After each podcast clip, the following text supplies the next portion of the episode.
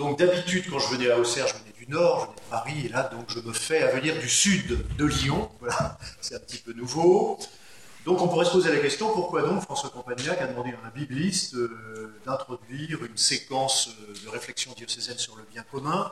Sans doute pour deux raisons. Euh, d'une part, parce qu'on va le voir, même si les documents du magistère font assez peu référence au texte biblique quand ils fondent la notion de bien commun, évidemment, cette notion a des racines bibliques et on va essayer de les visiter ce soir. Et puis, deuxièmement, il se trouve que dans mes activités parisiennes, l'antérieure activités lyonnaises, j'avais lancé une chaire sur le bien commun dont le but était de faire un carrefour, de construire un carrefour entre le monde politique, le monde de l'entreprise, euh, le monde de l'université et l'Église, et s'y étaient côtoyés des gens assez différents, comme Mathias Feckel, qui est un, ancien ministre socialiste, comme Éric de Moulin-Beaufort, qui était à l'époque le président de la commission doctrinale de l'épiscopat, comme Pierre-André Chalanda, qui était le président de Saint-Gobain et qui présidait la chaire, et euh, comme euh, Patrick Artus, mon frère aîné, qui est économiste et qui a aussi dans, cette affaire où des théologiens et des philosophes étaient également présents. Donc, en, fait, je suis assez heureux de vous parler de, cette notion parce qu'il me semble que c'est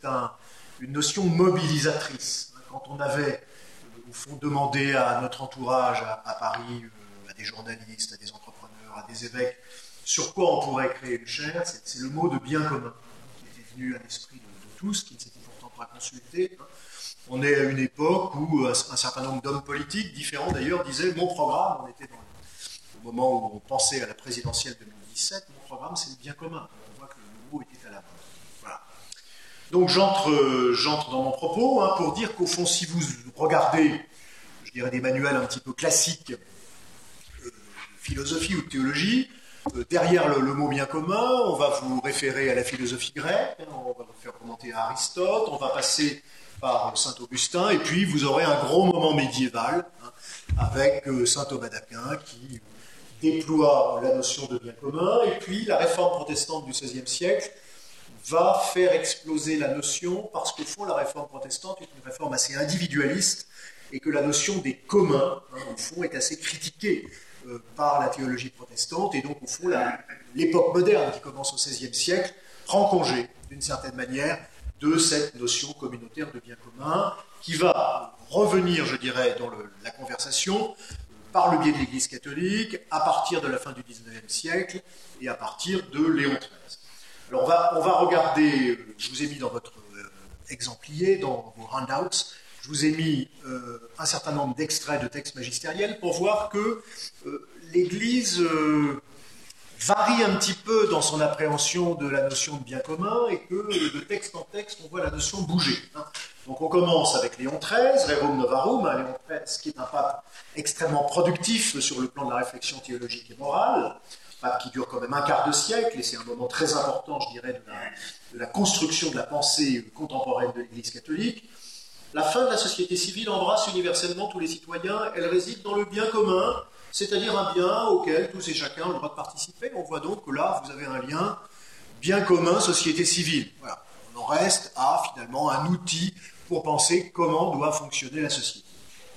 Puis 11, on est donc 40 ans plus tard, ça n'a pas bougé, c'est pareil. La société civile est une société parfaite, car elle a en elle tous les moyens nécessaires à sa fin propre.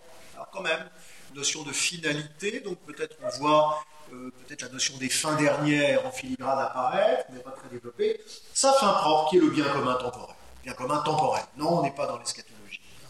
On est dans le fonctionnement de la société. Ah, les choses vont changer avec Jean 23, Mater et Magistrat. Dans ce but, il est requis que les hommes investis d'autorité publique soient animés par une saine conception du bien commun.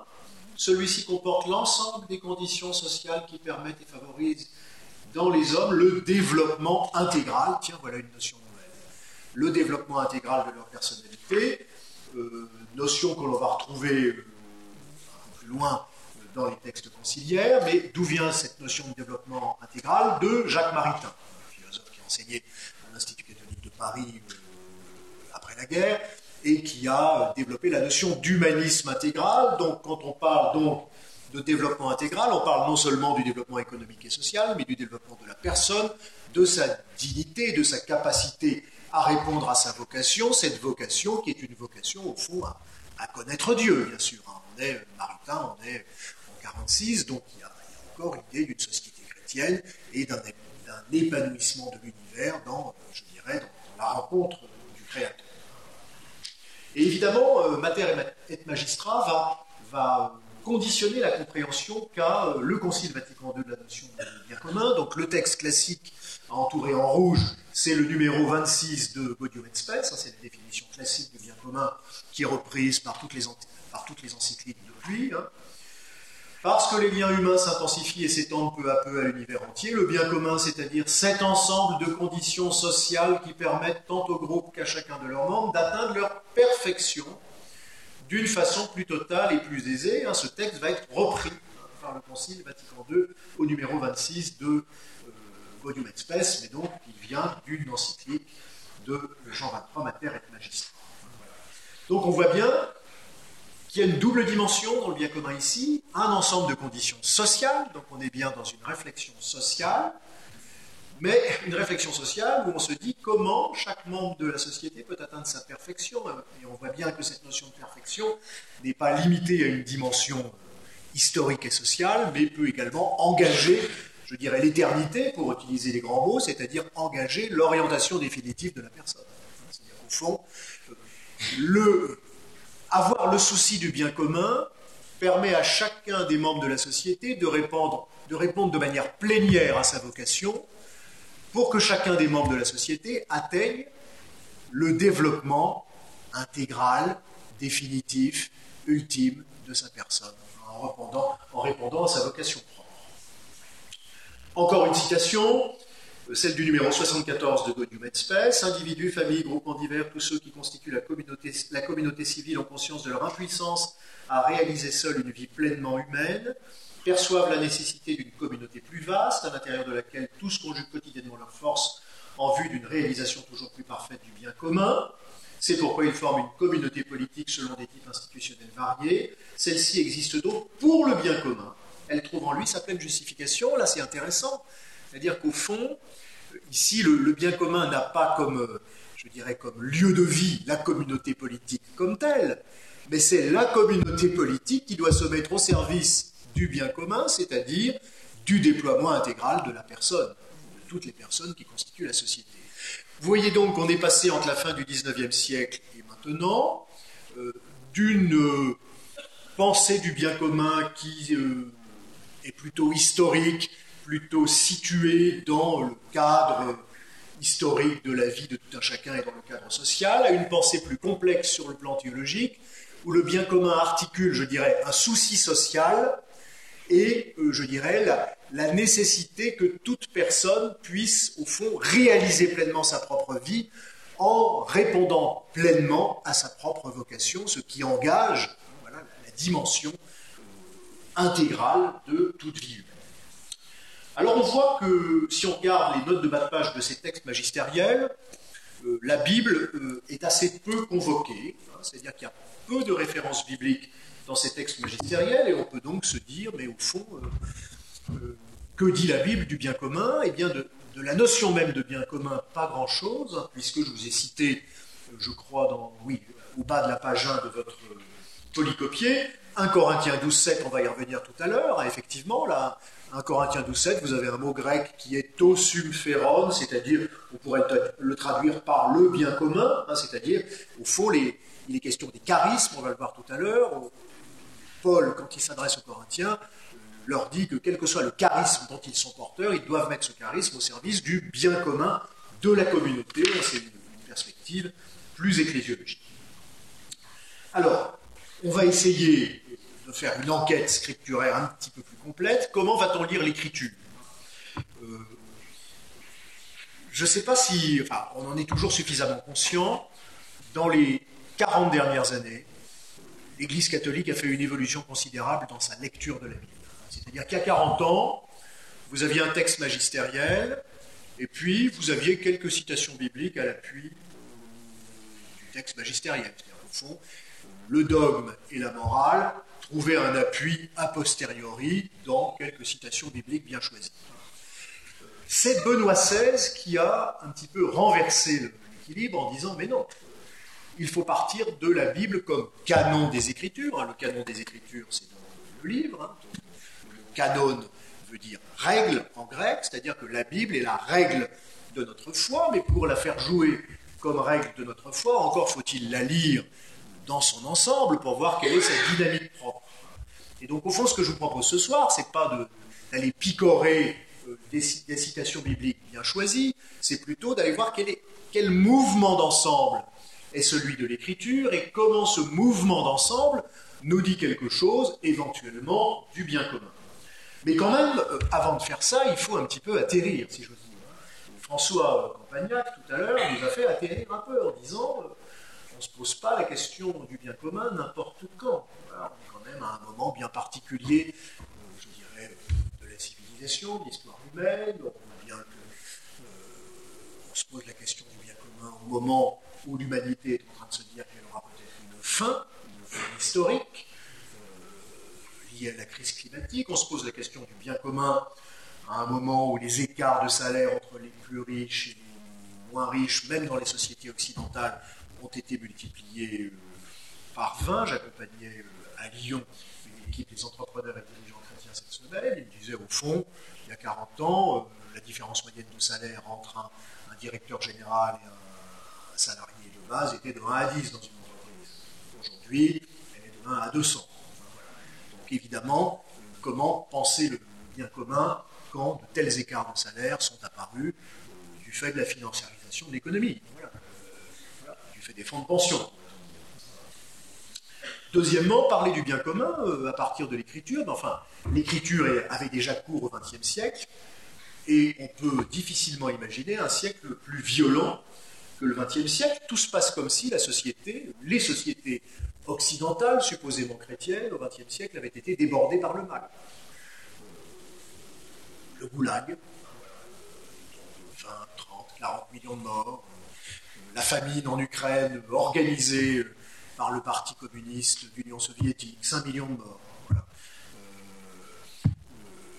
la Grande Marche de Mao Tse-tung, 30 millions de morts. La seconde, la seconde Guerre mondiale, 50 millions de morts en tout, dont 6 millions dans les, grandes concentrations d'Asie. Et puis ça ne s'arrête pas là. Hein, le, massacre de Srebrenica où les, Bosniaques musulmans sont systématiquement exterminés par les, orthodoxes serbes. 800 000 morts au Rwanda pour, euh, au fond, des, questions ethniques euh, mal comprises d'une certaine manière. Le massacre des Arméniens au début du siècle, euh, les 2 millions de morts des, Khmers rouges au Cambodge, etc., etc. Le XXe siècle déborde massacre, et donc d'une certaine manière, on peut se demander, même si les, religions, euh, jusqu'où les religions ont été complices de ces, massacres, hein. je vous rappelle que sur les obus de la Première Guerre mondiale, les Allemands écrivaient Gott mit uns, hein, voilà, Dieu avec nous sur l'obus qu'on va lancer sur les ennemis. Au fond, euh, il faut même se poser sérieusement la question de la légitimité des religions à aborder la question du bien et du mal.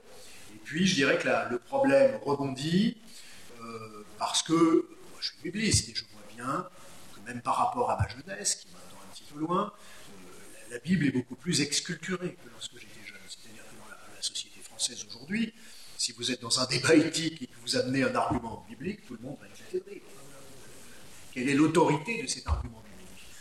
Donc, autrement dit, la question qui se pose à nous, c'est comment faire jouer la Bible comme fondement d'une anthropologie dans une, dans une société qui en a pris largement congé. Je vous rappelle le résultat du sondage effectué chez les 15-24 ans en France. 23% se déclarent catholiques, 2% vont à la messe régulièrement, 18% se déclarent musulmans, 55% se déclarent sans religion. Donc c'est dans ce contexte-là qu'il faut réfléchir, et donc évidemment, pour avoir une conversation, il faut d'abord partager la même culture, et donc comment euh, le lecteur de la Bible va entrer en communication avec, la culture? Eh bien, en réfléchissant aux enjeux anthropologiques de l'écriture. C'est-à-dire qu'on va faire une traversée biblique, et à la fin de cette traversée biblique, on verra, au fond, comment ce qu'on a trouvé euh, eh bien, a des échos dans une anthropologie générale. comment les questions de fond posées par le texte biblique peuvent, au fond, avoir leur place dans la c'est ça que je vous propose.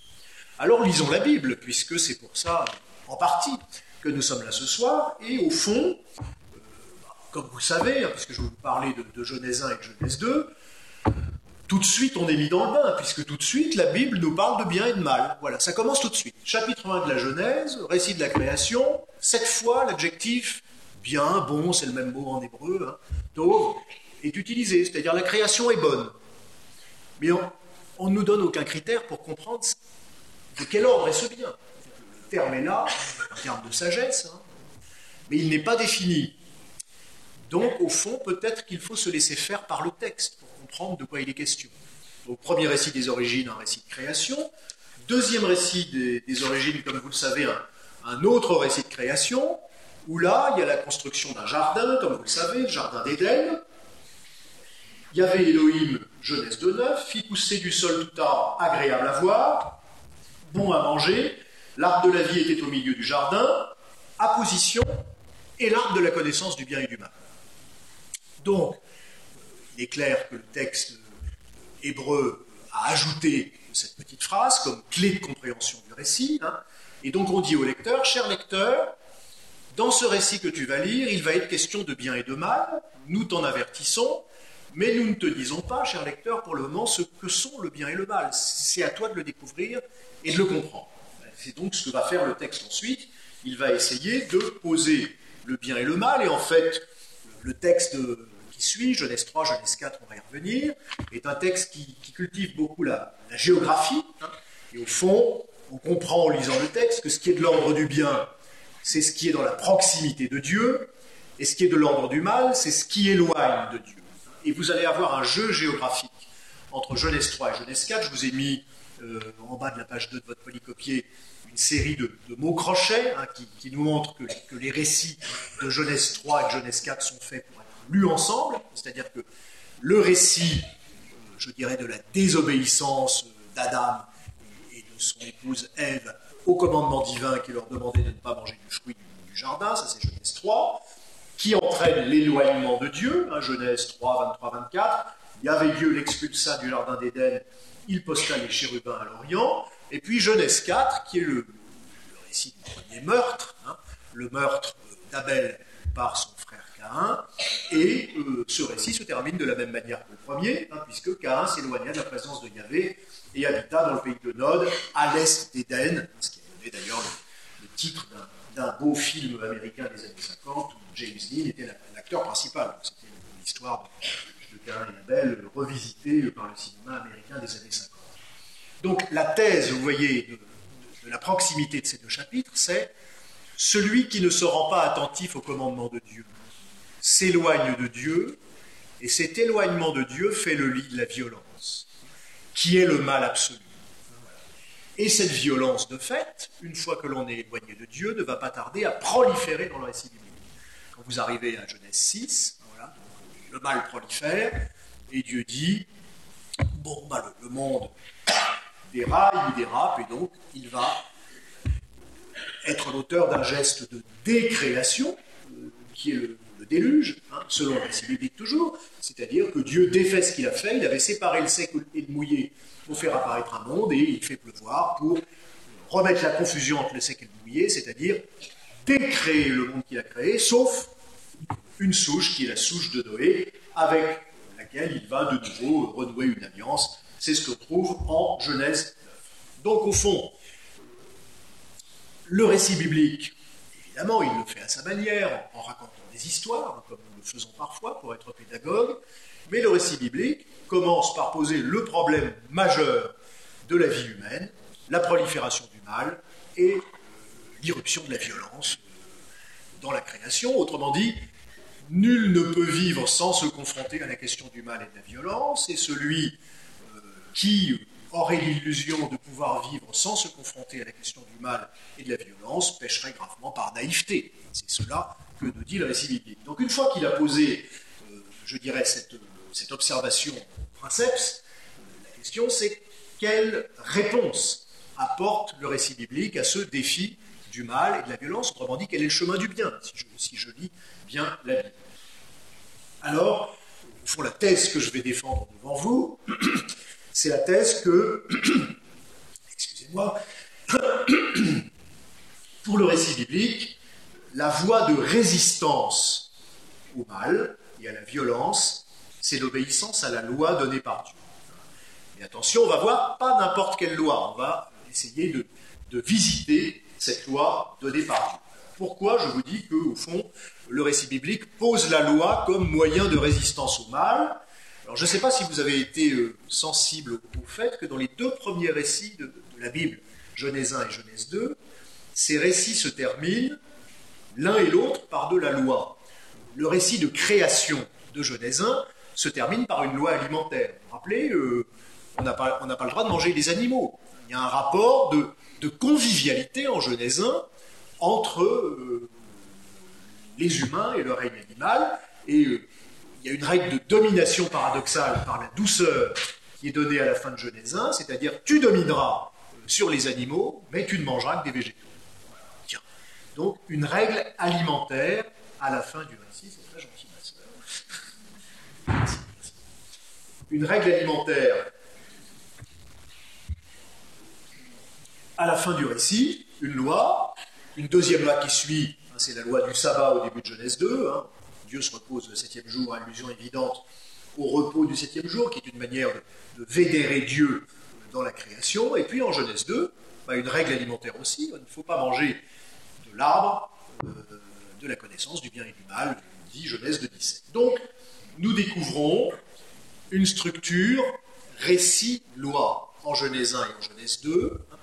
Tout se passe comme si au don premier de Dieu, qui est un don inconditionné, qui est un don gracieux, qui est un don gratuit, devait répondre la réponse de l'homme, et que cette réponse de l'homme emprunte les chemins de la loi donnée par Dieu. Autrement dit, le don ne va pas sans la loi. Et le don premier de Dieu dans ces récits des origines, c'est évidemment la vie. La vie donnée par Dieu ne va pas sans des règles de vie qui sont des règles de vie pour une vie bonne, pour une vie heureuse. Alors voyons si on trouve cette structure un petit peu plus loin dans le texte biblique. La réponse est oui, à l'évidence, hein, puisque vous savez bien que si vous lisez, si vous tournez les pages de votre Bible, hein, on va trouver des récits de création et des récits, je dirais, de, bénédiction dans le livre de la Genèse, et puis un gros récit de salut euh, au début de l'Exode, qui est le récit de libération d'Égypte. Mais les textes vraiment législatifs, nous ne les trouvons qu'à partir du chapitre 20 de l'Exode. Autrement dit, je commence par 69 chapitres de récits avant d'arriver à la loi. Et quand j'arrive à la loi, ça commence par le décalogue. Et ce décalogue, il commence lui aussi par du récit. Je suis le Seigneur ton Dieu qui t'ai fait sortir du pays d'Égypte. Récit. On dit, voilà, quelle est la carte d'identité de Dieu C'est quoi? Je suis le Seigneur ton Dieu qui t'ai fait sortir du pays d'Égypte. C'est une carte d'identité historique donc, tu n'auras pas d'idole, tu ne te feras pas d'image, tu euh, respecteras le sabbat, tu ne voleras pas, etc. Donc la loi est présentée par le décalogue, ce qui ne manque pas d'intérêt, comme la réponse à ce don premier du salut. Tiens, c'est intéressant pour nous. Le discours de théologie morale, si j'ose dire, du texte biblique ne commence pas du tout par des interdictions. Il commence par le récit du don de Dieu. il me semble que dans notre vie morale, pour nous poser correctement la question du bien et du bien commun, il nous faut donc d'abord revisiter ce que Dieu a fait pour nous. Je ne suis en état, au fond, de comprendre la loi que si je suis en état de me remémorer ce que Dieu a fait pour moi. Il m'a donné la vie, il m'a donné ce qui fait mes relations et ce qui fait mon bonheur quotidien. Il m'a donné de quoi vivre, etc alors effectivement, une fois que j'ai revisité ce don de Dieu sous toutes ses formes, je peux alors m'avancer dans une juste compréhension de la loi. Cette loi qui est énoncée, je dirais, de bien des manières, on est toujours au début de la Bible, hein, donc dans, cette Bible hébraïque, et donc je vais me concentrer quand même sur deux aspects de la loi, son aspect cultuel et son aspect social, puisqu'il est question ce soir de bien commun. Donc, évidemment, dans les lois que nous trouvons dans les, codes législatifs de la Bible hébraïque, nous avons des lois d'interdiction du meurtre, d'interdiction du vol, mais quel que soit le, texte dans lequel nous nous situons, nous allons trouver aussi des règles culturelles assez précises, qui disent comment tout humain, membre de la communauté d'Israël, qui a pris conscience du don de Dieu, peut donc rendre un culte à Dieu pour le remercier de ce don. Premier chemin, je dirais, de vénération de Dieu, de reconnaissance du don de Dieu, eh bien c'est le culte, sous la forme de la prière, sous la forme des sacrifices d'animaux, sous la forme d'offrandes végétales, etc. Mais euh, on se rend compte assez vite en lisant ces textes de loi que euh, la loi n'est pas simplement cultuelle, elle est également sociale. Et au fond, ces textes législatifs reprennent une intuition qui vient de très loin en Israël et qui vient euh, de la littérature prophétique. je ne sais pas si parmi vous, il y a des membres d'équipe liturgique. S'il y a des membres d'équipe liturgique, surtout n'écoutez pas l'extrait du livre d'Amos que je vais vous lire. Hein. donc, et plutôt attendez la fin pour, réagir. Donc, je vous lis Amos chapitre 5, versets 21 à 25. Je hais, je méprise vos fêtes. Je ne puis pas sentir vos réunions communautaires. Quand vous m'offrez des holocaustes, vos oblations, je ne les agrée pas. Le sacrifice de vos bêtes grasses, je ne les regarde pas. Écartez de moi le bruit de vos cantiques, que je n'entende pas la musique de vos harpes. Pourquoi tant de violence Que le droit coule comme l'eau, que la justice coule comme un torrent qui ne tarit pas, etc., etc. Autrement dit, d'accord, vous avez un culte sacrificiel dans vos temples, d'accord, vous avez des beaux hymnes et des beaux psaumes, mais tout ceci n'a aucun sens si vous oubliez le droit et la justice. Ne vous achetez pas une, bonne conscience à bon marché par des sacrifices animaux et par des cantiques bien récités. Ayez souci du droit et de la justice. Cette articulation entre culte et éthique, vous la retrouvez de la même manière, je dirais, dans les codes législatifs euh, de l'Ancien Testament. je ne vais pas les décliner, hein, et on va s'intéresser plus particulièrement deux textes, qui sont d'une part le Deutéronome et d'autre part le chapitre 25 du, Lévitique. Essayons donc de comprendre au fond quelles sont les caractéristiques de cette éthique sociale qui, je dirais, dans la, révélation de l'ancienne alliance, est toujours corrélée à des obligations culturelles.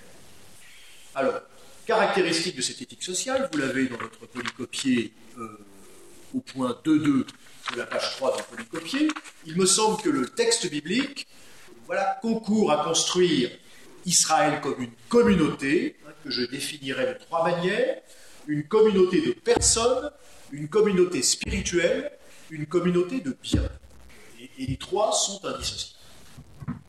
Alors une communauté de personnes, quand vous lisez ces textes la littérature d'Israël, vous voyez que Dieu ne s'adresse jamais aux individus, il s'adresse toujours aux groupes. Le tu est un tu collectif et donc il y a un certain nombre de, mots hein, techniques qui disent qu'Israël est une communauté, qu'Israël est une assemblée, qu'Israël est un peuple. Le vous du texte biblique hein, est un vous qui, au fond, crée un groupe solidaire. Première chose. Deuxièmement, cette communauté est une communauté spirituelle et cette euh, unité spirituelle de la communauté dépasse les clivages qui pourraient la diviser. Et au fond, quand on lit l'Ancien Testament, on est rassuré. C'est-à-dire qu'au fond, les, clivages qui marquent l'ancien Israël dépassent de très loin tous les clivages que l'on pourrait connaître dans le christianisme, dans l'Église catholique. C'est beaucoup plus violent. Il y a des clivages géographiques. L'archéologie récente, qui a été développée euh, par les universités israéliennes, ont montré qu'il n'y avait pas un temple euh, dans l'ancien Israël il y avait au moins deux temples majeurs, le temple de Jérusalem au sud et le temple du mont Gerizim au nord, et que ces deux temples étaient en rivalité. Et qu'au fond, si euh, on a un texte aujourd'hui du Pentateuque, c'est parce qu'il y a eu un compromis entre ces deux temples. Il a fallu que les gens du nord euh, fassent affaire avec les gens du sud.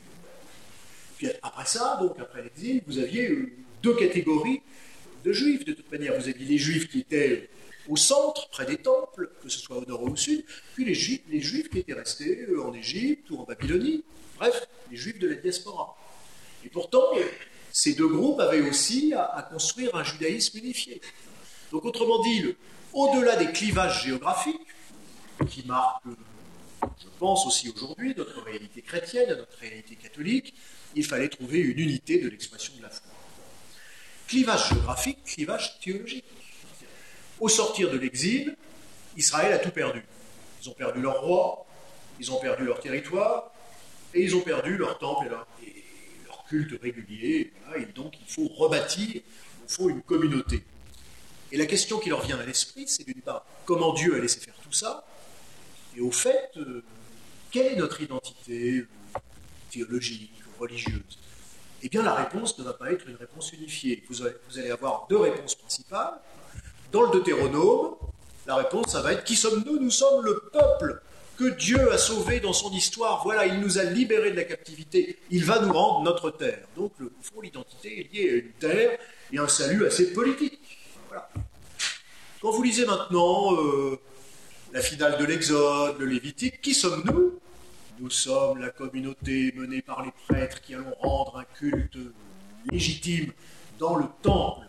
Autrement dit, vous avez une conception cultuelle et sacrale de l'identité. Eh bien, qu'est-ce qui va se passer?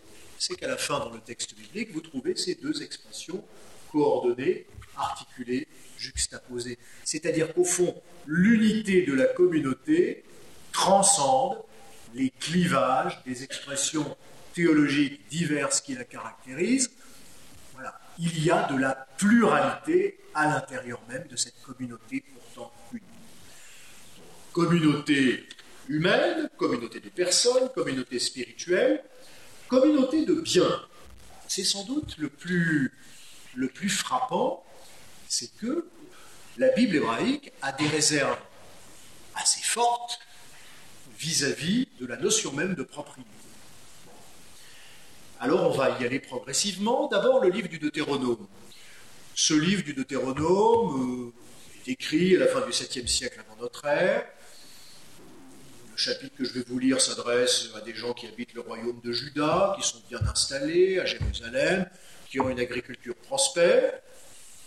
Et donc, euh, que leur dit Dieu à travers le script qui écrit? Eh bien, euh, il leur, il leur communique un texte assez humoristique. Je regarde si je vous l'ai mis. Oui, je vous l'ai mis dans votre polycopier à la charnière entre les pages 3 et 4. Quand le Seigneur ton Dieu te fera entrer dans le pays qu'il a juré à tes pères Abraham, Isaac et Jacob de te donner, quand tu auras des villes grandes et belles que tu n'as pas bâties, vous imaginez l'auditeur, ben si, ils les ont bâties.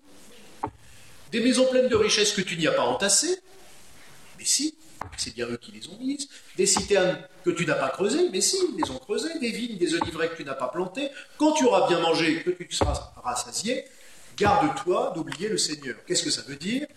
Dans le Deutéronome, vous avez un mot qui revient tout le temps. Hayom, aujourd'hui.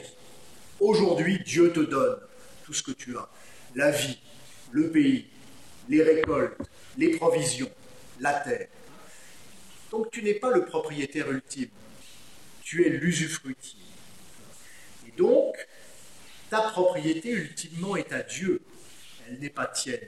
Et si tu oublies ce lien de dépendance, tu tombes dans l'idolâtrie au fond, le Deutéronome, qui page après page se bat contre l'idolâtrie, est en train de mettre en garde les heureux propriétaires du royaume de Juda à une période où il n'a pas si mal que ça, contre l'idolâtrie de la propriété, contre l'idolâtrie.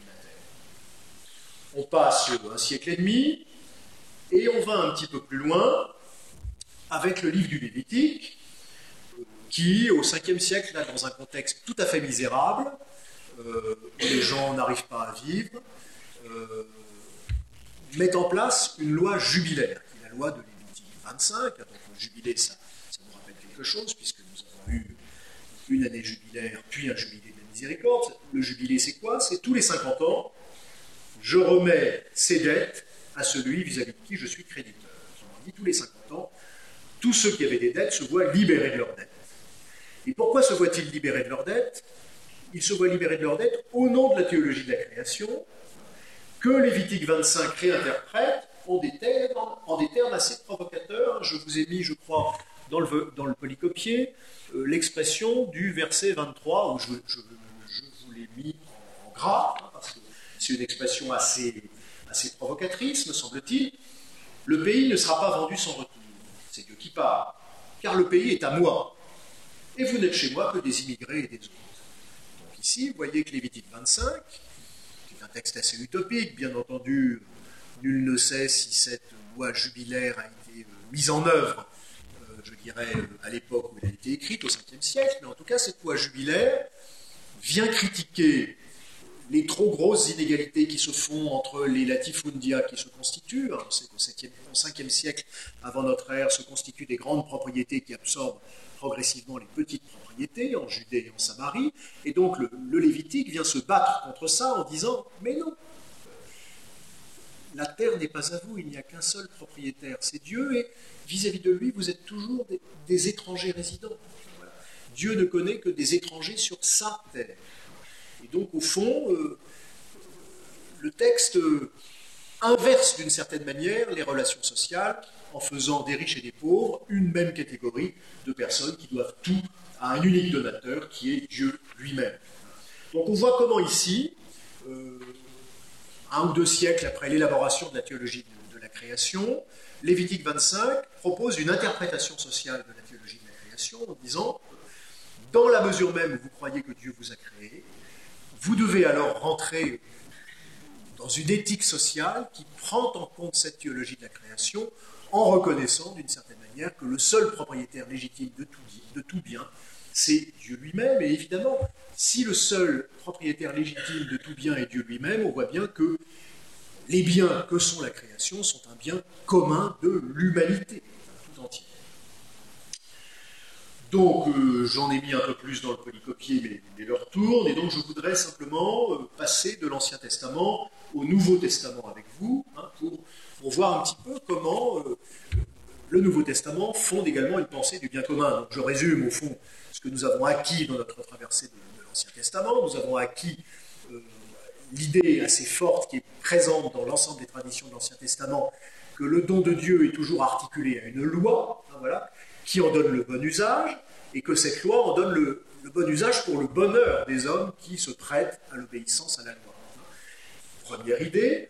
Deuxième idée, cette loi qui est donnée par Dieu est une loi pour la vie, c'est une loi cultuelle qui permet au fond de ne jamais perdre le contact avec Dieu lui-même, mais c'est en même temps une loi sociale. Autrement dit, la théologie de la création a des conséquences sociales, c'est-à-dire que les biens donnés par Dieu doivent toujours rester des biens communs de l'humanité et à l'intérieur d'Israël, des biens communs de la communauté d'Israël tout entière.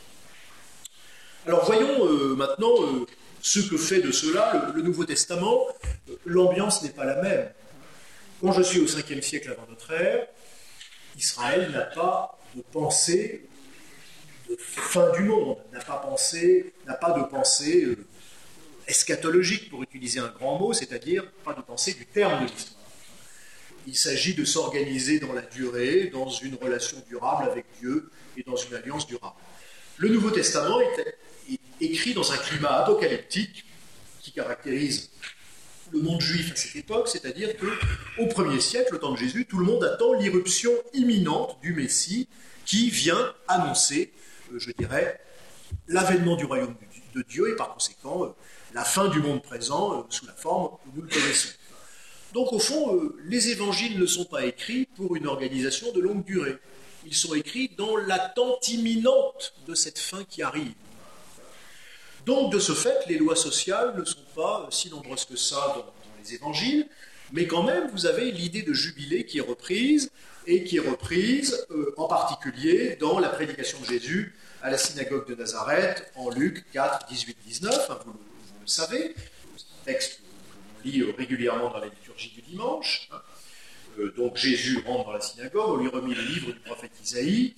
Déroulant le livre, il trouva le passage où il est écrit Isaïe 61, L'Esprit du Seigneur est sur moi, parce qu'il m'a consacré par l'onction, pour porter la bonne nouvelle aux pauvres, il m'a envoyé aux captifs, il m'a envoyé annoncer aux captifs la délivrance, aux aveugles le retour à la vue, à la vue renvoyer en liberté les opprimés, proclamer une année de grâce, de libération du Seigneur. Cette année de libération, le mot jubilé n'est pas utilisé, c'est une référence directe du prophète Isaïe à, euh, je dirais, la, pratique de, de Lévitique 25. Donc, autrement dit, Jésus, dans sa prédication, cite d'abord la pratique jubilaire telle que Isaïe la connaît. Il replie le livre, le rendit aux servants, il s'assit, tous dans la synagogue tenaient les yeux fixés sur lui. Alors il se mit à leur dire Aujourd'hui s'accomplit à vos oreilles ce passage. Autrement dit, en ma personne, cette espérance d'Israël, d'un régime de jubilé, d'un régime de remise des dettes, d'un régime de construction du bien commun, cette espérance est accomplie. Elle est réalisée. Autrement dit, en Jésus-Christ est installé un jubilé permanent. En régime chrétien, le jubilé, ce n'est tous les 50 ans, le jubilé, c'est tous les jours. Nous sommes invités donc à vivre dans un régime jubilaire, qui est un régime où il n'y a plus de débiteurs ni de créditeurs. C'est donc un régime de gratuité. C'est donc un régime de grâce qui nous fait aller au-delà du régime de la loi. Autrement dit, le bien commun n'est plus une aspiration, une espérance. Le bien commun, c'est la règle de base. Pas de vie chrétienne sans pensée gracieuse du bien commun. Première, euh, première note du Nouveau Testament. Deuxième note du Nouveau Testament, on en a déjà parlé, hein, c'est la note apocalyptique, eschatologique. Ce monde aura une fin. Le royaume de Dieu vient. Je vous dis ça en plein temps de l'Avent. C'est exactement de ça qu'on parle dans l'Avent.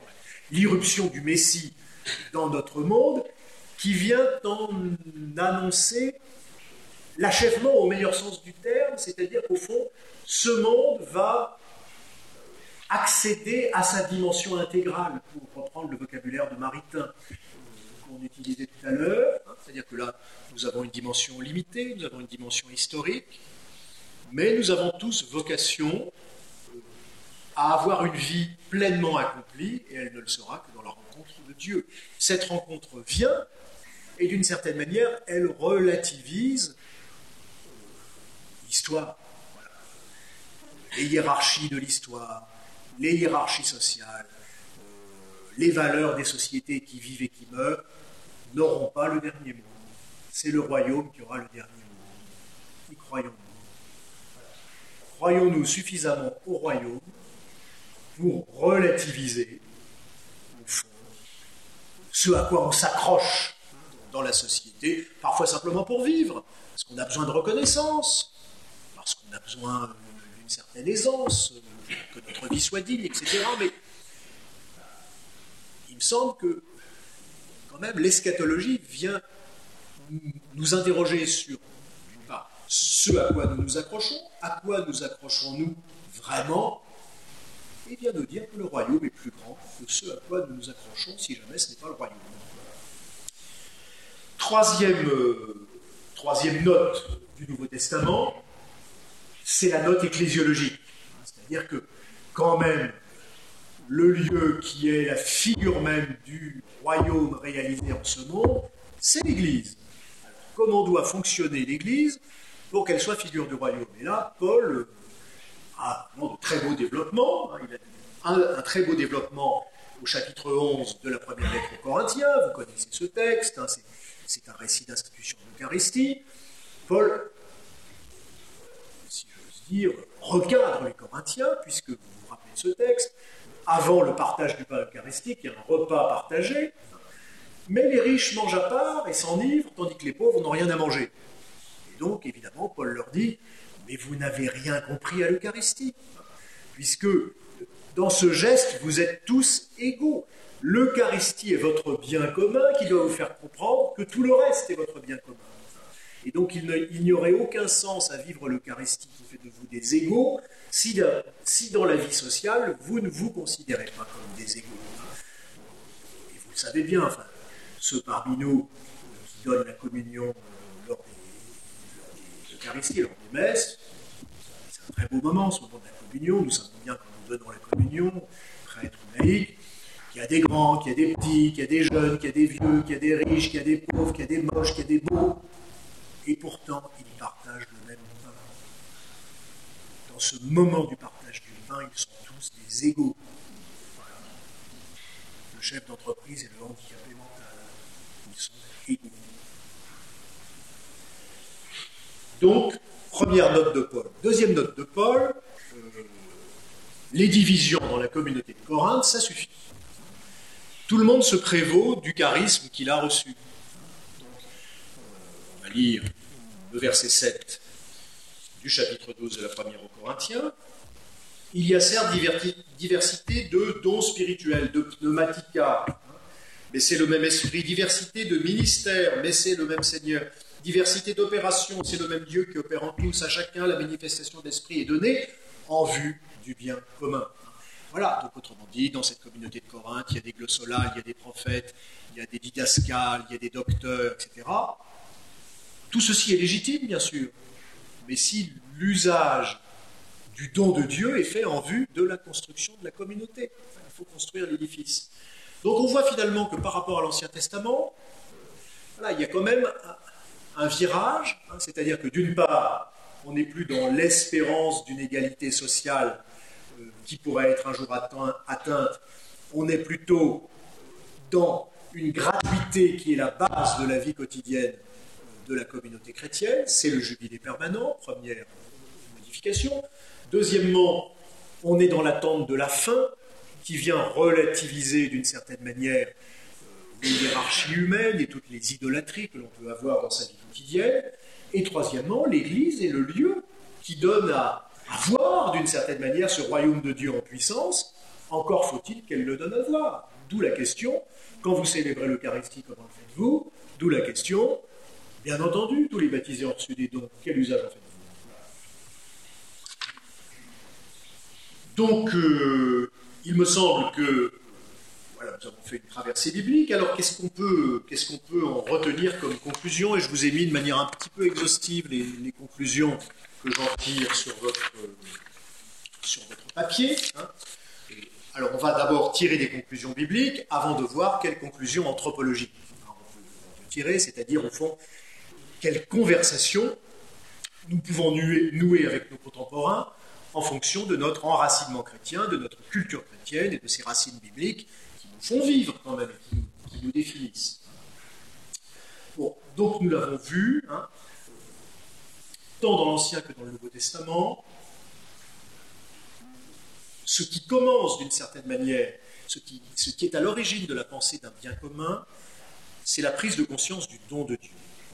Je ne peux pas penser un bien commun si je ne pense pas que tout ce que je dis être à moi m'est en réalité donné.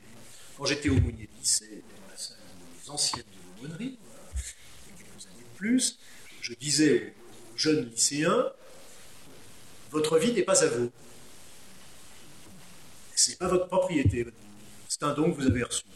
Et en général, il y avait une grosse résistance dans la salle. Mais si, elle est à nous manière euh, biologique vos parents vous l'ont donné, mais ultimement, votre vie est un don divin. Et effectivement, si on pose, voilà, pour les charismes, pour les dons que nous avons, manuels ou intellectuels, c'est pareil, et pour les propriétés que nous avons, c'est pareil, tout ça, nous l'avons reçu. Et ce n'est que si nous faisons ce geste-là, tout ça, je l'ai reçu, qu'alors nous allons être en état de le mettre à disposition, c'est-à-dire d'entrer dans une logique d'échange, de partage, de gratuité, pour construire un, bien commun. Deuxième chose que nous avons mis en évidence, me semble-t-il, c'est que voilà, il faut oser se poser la question sociale, parce qu'au fond, depuis les traditions d'Israël, le fond s'enfare. Voilà. La Bible hébraïque, c'est pas simplement un livre de prière. C'est un livre qui dit nous sommes une communauté rassemblée par des opérations culturelles communes. Nous sommes une, communauté rassemblée par des devoirs sociaux partagés. Et les deux sont inséparables. Donc, autrement dit, euh, il y a euh, quelles sont les conséquences pour un chrétien, si, toute chose étant égale, quelles sont les conséquences éthiques en matière sociale de ma pratique de l'Eucharistie? C'est ça la même question. je vais pratiquer l'Eucharistie, souvent si je suis un prêtre, peut-être si je suis une religieuse, que si je suis un baptisé qui suis obligé d'être dans mon entreprise le matin euh, ou au travail le matin, j'y viens quand même le dimanche. Qu'est-ce que ça transforme dans ma vie sociale? Quel engagement éthique en matière sociale découle de l'Eucharistie euh, Troisième élément, hein, c'est au fond la mission de l'Église. L'Église, ce n'est pas la société anonyme des amis de Jésus. Ce n'est pas une association, ce n'est pas une assoce sympa. L'Église, c'est le lieu où l'on donne à voir, où l'on essaye de donner à voir dans la foi en l'Esprit Saint qui nous donne de le faire. Ce n'est pas, par nos propres forces qu'on va donner quelque chose à foi. Nous croyons que par notre baptême, nous avons reçu l'Esprit. Et nous croyons que ce même Esprit nous rassemble dans une communauté qui s'appelle l'Église. Et nous croyons que cette Église a en elle-même les charismes et les capacités qui lui permettent de donner à voir le royaume qui vient. C'est ça la mission de l'Église, donner à voir la fin ultime de tout homme et de toute femme dans le royaume. Et puis, euh, donc, on voit donc, au fond, en ayant fait ce, parcours biblique, que même si les traditions bibliques n'utilisent pas le vocabulaire du bien commun, sauf euh, en 1 Corinthiens 12, 7, en fait, elles fondent quand même beaucoup la pensée du bien commun, l'idée du bien commun, la réalité théologique du bien commun. Alors, voilà, on a fait notre, parcours biblique. Maintenant, euh, comment on en parle? Quel type de conversation allons-nous nouer? Avec nos contemporains, et donc je vous ai mis euh, trois lieux de conversation possibles, me semble-t-il. Premièrement, le regard porté sur le monde, à en parler de don. Euh, il me semble que ce vocabulaire est de plus en plus audible par nos contemporains non-croyants du fait de la crise écologique. J'ai recruté un très jeune directeur de cabinet à Lyon. Je lui ai dit, mais à quoi vous vous intéressez dans jeune homme de 29 ans, le centre de sa vie, c'était la dimension écologique. Donc ça veut dire que si l'écologie est au centre, comme elle est au centre aujourd'hui des préoccupations de beaucoup d'étudiants, c'est ce que je vois, c'est qu'ils reconnaissent le monde, non pas comme un don, mais comme un donné, comme un donné qui les précède. on voit bien, je suis un peu dans le jeu de mots, qu'entre le donné qu'est ce monde et qu'il ne faut pas voir disparaître, et le don de Dieu, il y a quand même un, espace de dialogue possible. Premier lieu de conversation. Ce monde que nous habitons nous précède et n'est pas à nous, minimalement, c'est. Deuxième lieu de convergence, un peu paradoxal, c'est la pensée de la fin, mais là on ne la pense pas de la même manière. On voit bien que la crise écologique, toujours elle, conduit nos contemporains à avoir une grande peur tout à coup, on se met à parler de la fin du monde, et donc on est dans une pensée catastrophiste. Hein, on voit bien que la pensée de la fin, d'une part, fait partie des préoccupations des conversations. Euh, il y a 30 ans, ça ne faisait partie ni des conversations, ni des préoccupations. Mais aujourd'hui, je dirais qu'il n'y a pas de semaine où, on parle de, cette fin qui arrive. Il me semble qu'ici, évidemment, il y a une différence chrétienne. C'est que normalement, la fin n'effraie pas les chrétiens, puisque les chrétiens, depuis les origines, depuis 2000 ans, ont une pensée de la fin. La fin, c'est la réalisation ultime de la personne humaine dans sa vocation. Et donc, au fond, il me semble qu'ici, une conversation peut se nouer autour de la peur de la fin. Dans cette condition commune que nous partageons, qui est habiter le même monde, devant cette fin qui se fait menaçante devant nous, comment l'appréhendons-nous et euh, quelles sont ses répercussions sur la compréhension de l'homme que nous avons. évidemment, le troisième lieu de convergence, c'est davantage le bien commun en lui-même. Hein. En deux dimensions, je dirais. Il y a d'abord une dimension évidemment sociale, hein, c'est-à-dire que, au fond, la pensée du bien commun nous fait euh, considérer que nous appartenons d'une certaine manière à un même monde qui a à gérer les mêmes biens. Hein, et que ces biens sont légitimement les biens de tous. Au fond, si je vous bien l'écriture, euh, le chrétien va considérer que nul n'est fondé à s'approprier les biens plus qu'un autre. L'écriture met des frontières assez claires à la notion de propriété. Autrement dit, l'Écriture vient critiquer toute absolutisation de la notion de propriété, toute idolâtrisation de la notion de propriété, et l'Écriture nous demande de penser cette notion de propriété avec mesure. Et donc, au fond, penser la notion de propriété avec mesure pour permettre la construction du lien social. si nous absolutisons la notion de propriété, clair que d'un côté il y aura des propriétaires et de l'autre il y aura les autres. Et donc, d'une certaine manière, euh, comment relativisons-nous la notion de propriété pour permettre la construction du lien social qui nécessite une certaine gratuité dans l'échange, y compris dans l'échange des biens? Alors moi, je, ne suis pas moraliste, hein, je ne suis pas philosophe, mais c'est ici qu'on pourrait euh, se poser euh, la question de la responsabilité des États. C'est-à-dire qu'au fond, on voit bien que 30 dernières années ont été marquées par une relativisation de la place des États. On voit bien que quand Léon XIII ou XI ou même Jean XXIII pose la question du bien commun dans la société civile, immédiatement, il s'interroge sur la responsabilité des autorités dans la construction du bien commun. On voit bien que les États ont eu à faire face dans les 30 dernières années à une extrême financiarisation de l'économie, qui fait qu'aujourd'hui, euh, ils ne sont plus les maîtres du jeu dans les choix majeurs, dans les orientations économiques majeures. Donc on voit bien, au fond, que euh, la pensée du bien commun euh, se heurte à un obstacle pratique contemporain qui est l'effacement, d'une certaine manière, des médiations institutionnelles qui étaient celles qui prévalaient au XIXe siècle et au XXe siècle.